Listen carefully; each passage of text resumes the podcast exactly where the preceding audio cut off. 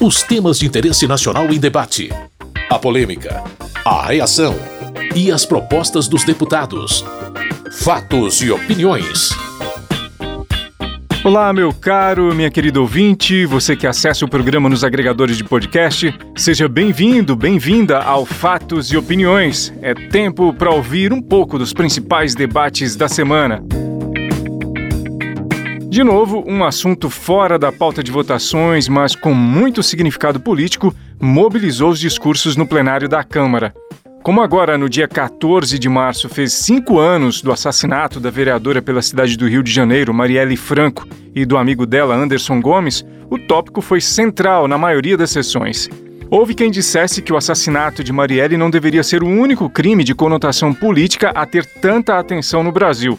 Por outro lado, muitos deputados e deputadas ressaltaram o simbolismo do caso por causa de tudo que entendem que a vereadora representava em termos de política e inclusão.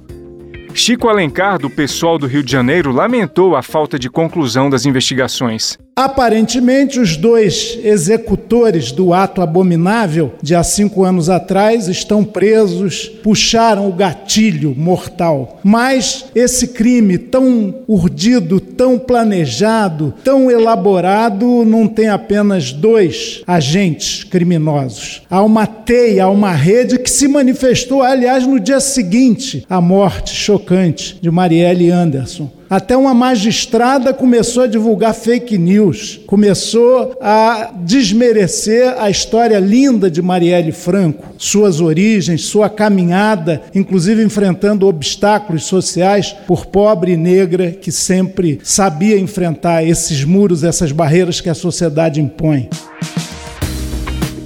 O deputado delegado Paulo Bilinski, do PL de São Paulo, falou que o Brasil deveria considerar outras mulheres cuja atuação seria, na visão dele, marca de heroísmo. O PT apresentou um projeto de lei para instituir o Dia Marielle Franco de combate à violência de gênero e raça, a ser comemorado anualmente em 14 de março. Eu gostaria de dizer que nós temos heroínas de verdade a se homenagear. Eu preparei uma emenda para apresentar para esse projeto. O objetivo é homenagear uma heroína de verdade, a professora Ellen de Abreu Silva Batista. Para você que não se lembra, a Ellen morreu no dia 5 de outubro de 2017 após salvar 25 crianças em um incêndio criminoso que aconteceu em uma creche em Janaúba, no norte de Minas. O fogo foi provocado propositalmente por um homem, um vigilante que trabalhava no local. O seu sacrifício jamais será esquecido e será eternizado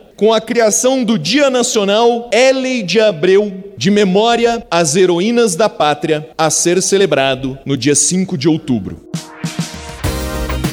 Dandara, deputada pelo PT de Minas Gerais, comentou sobre a ausência de esclarecimentos definitivos a respeito do assassinato de Marielle Franco e Anderson Gomes. Não foi por falta de organização, movimento, luta, mas as incontáveis interferências nas investigações nos trouxeram até aqui. Eu sou de Minas e lá tem um ditado que quem não deve, não teme. Se não devem, por que estão subindo na tribuna para falar de relação com a milícia, isso, aquilo, aquilo outro? Por que é que teve tanta interferência na investigação? Por que é que se mudou tantas vezes quem estava conduzindo o caso? Depois de cinco anos, hoje é a primeira vez que a família foi recebida por quem está investigando pela Polícia Federal com um gesto de solidariedade, dizendo: sentimos muito, estamos juntos.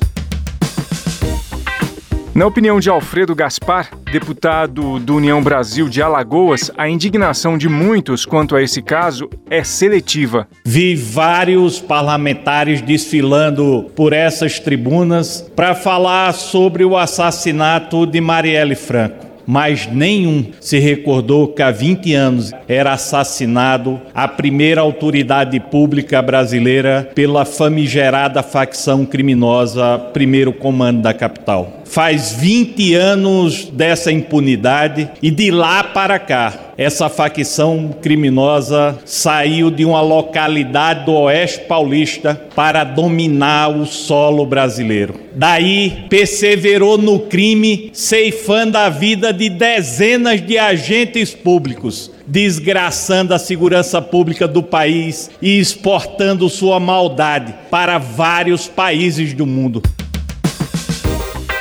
A deputada Benedita da Silva, do PT do Rio de Janeiro, repetiu, segundo ela, a pergunta que tem feito há cinco anos. Quem mandou matar Marielle? Essa é uma resposta que o Estado do Rio de Janeiro ainda não deu aos seus familiares, ainda não deu à bancada do Estado do Rio de Janeiro, que sabe perfeitamente que foi um crime, que foi uma execução e que não teve outro motivo senão motivo político e não encontrar o mandante é como se tivéssemos neste momento uma morte da qual poderíamos considerar natural e normal. Porque matar no estado do Rio de Janeiro já estamos considerando uma coisa natural, principalmente se tratando de negros e negras.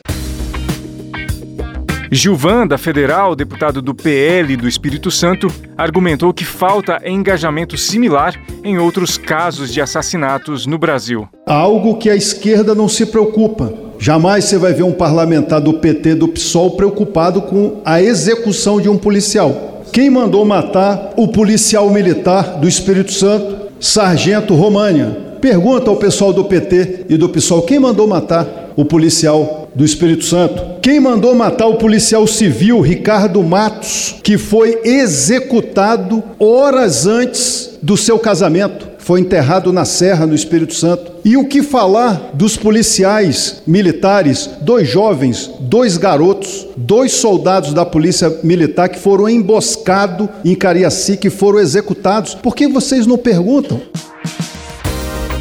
A deputada Dayana Santos, do PCdoB do Rio Grande do Sul, explicou as razões que incitam a mobilização por esclarecimentos do assassinato de Marielle Franco e Anderson Gomes. E nós nos mobilizamos porque fazemos parte deste conjunto de ações que Marielle pautava por direitos humanos, por igualdade, por equidade, pela emancipação das mulheres, pelos negros e negras, pelas mulheres LBTs, por toda a diversidade e a pluralidade atuante neste país. Nós fazemos parte dessa construção que mobilizou nas periferias toda a população negra que não tinha vez, muito menos voz. Se hoje subo aqui como deputada federal pelo Rio Grande do Sul, aliás, a primeira, a mais votada delas, negra e lésbica, é por conta desta agenda de atuação contundente que Marielle Franco se debruçou e se dedicou até o último dia.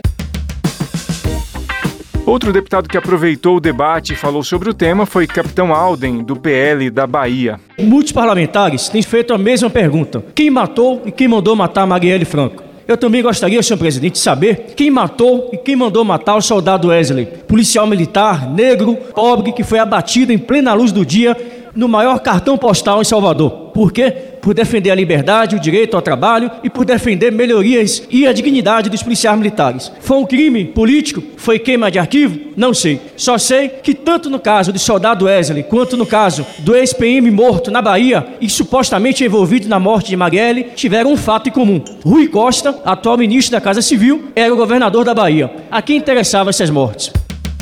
Fatos e opiniões. Dos assuntos da pauta de votação, o que teve mais repercussão no plenário foi o projeto que obriga os pet shops e clínicas veterinárias a divulgarem a adoção de animais. A meta é tentar reduzir a quantidade de pets abandonados nas ruas.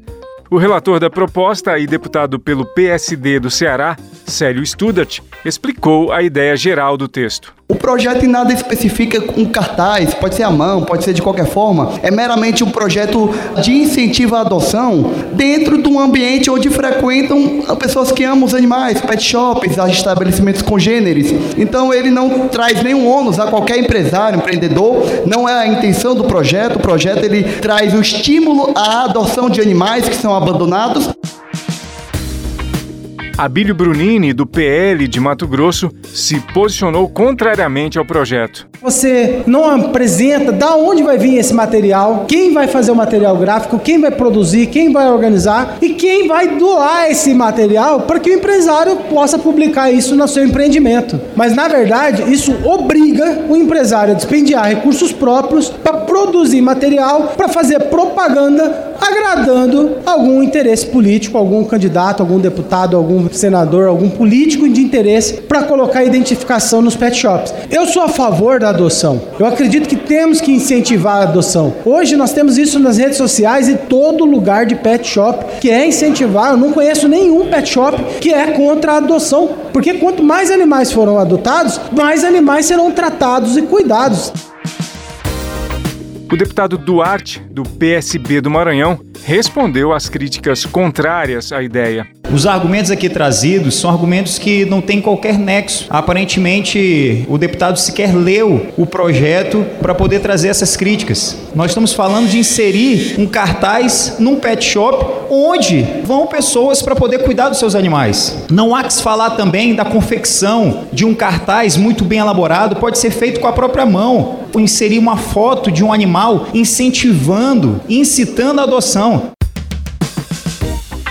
José Nelto, do Progressistas de Goiás, concordou com a pertinência da proposta. Esse é um projeto importante. O melhor amigo do homem é o cão. E durante a pandemia, nós podemos notar na porta de restaurantes, de padarias, animais abandonados, porque os donos não têm nem dinheiro para a sua sobrevivência, estão abandonando os animais. Esta é uma realidade no Brasil. Vai virar uma questão de política pública. Por todas as ruas, eu já vi várias cenas. O cidadão para o seu automóvel e deixa o animal na rua. Isso é grave. Poderia o governo federal, com os governos estaduais e municipais, ter uma política pública de castração dos nossos cães em todo o Brasil. Porque o aumento está muito grande devido ao abandono pela própria população que não tem como manter esses animais. Isso dói profundamente no coração de quem tem amor.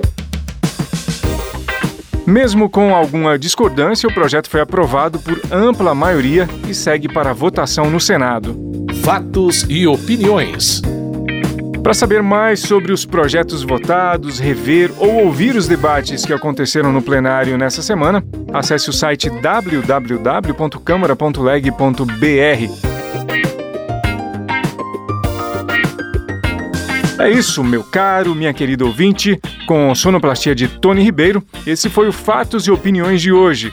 Muito obrigado por sua audiência, você que nos ouve aqui no seu rádio ou nos agregadores de podcast. Tudo de bom e até a próxima semana. Fatos e opiniões.